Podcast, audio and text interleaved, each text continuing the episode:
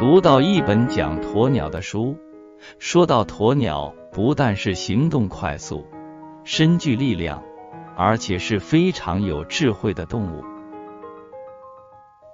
鸵鸟是有智慧的动物，这个观点对常以谬误的眼光看鸵鸟的人，确实是全新的见解。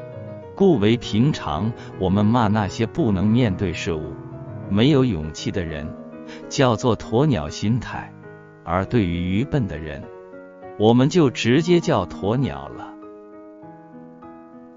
那是因为从前的动物学家研究，鸵鸟遇见危险时会把头埋在沙堆里。但是，鸵鸟岂是这么笨的动物？新的动物学家已经证明从前的错误。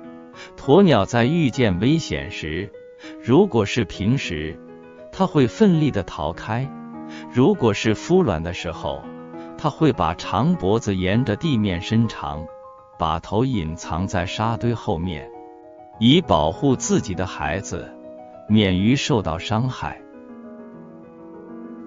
鸵鸟的这种行为是深有智慧的。因为高大的身躯，再加上伸长的脖子，即使数里外的敌人也看得见。如果把自己扮成沙丘的样子，就不容易被发现了。鸵鸟为了保护自己的孩子而发展出来的智慧，使我深受感动。原来鸵鸟并不是愚笨无知的，由于人用无知的眼睛看它。才使我们有了愚笨的知见。不止鸵鸟如此，像我们随处可见的变色龙、枯叶蝶、竹节虫、人面蜘蛛等等微小的众生，为了保护生命、繁衍后代，都发展出多么细腻的智慧呀！因此，对于众生，我们不可轻轻估量。众生的心灵实在隐藏了深奥的宝藏，远远超过我们的想象。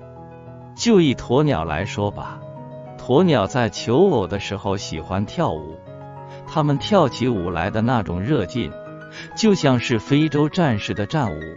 我在影片上看过鸵鸟跳舞，配上摇滚音乐，使鸵鸟的舞步充满激情的热力和抒情的浪漫。仿佛是舞台上经过长期演练的摇滚歌手。对于这么有智慧、有感情的众生，谁忍心伤害他呢？但是，鸵鸟在世界上的数量也日渐稀少了。林清玄，鸵鸟的智慧分享完了，我们下期再会。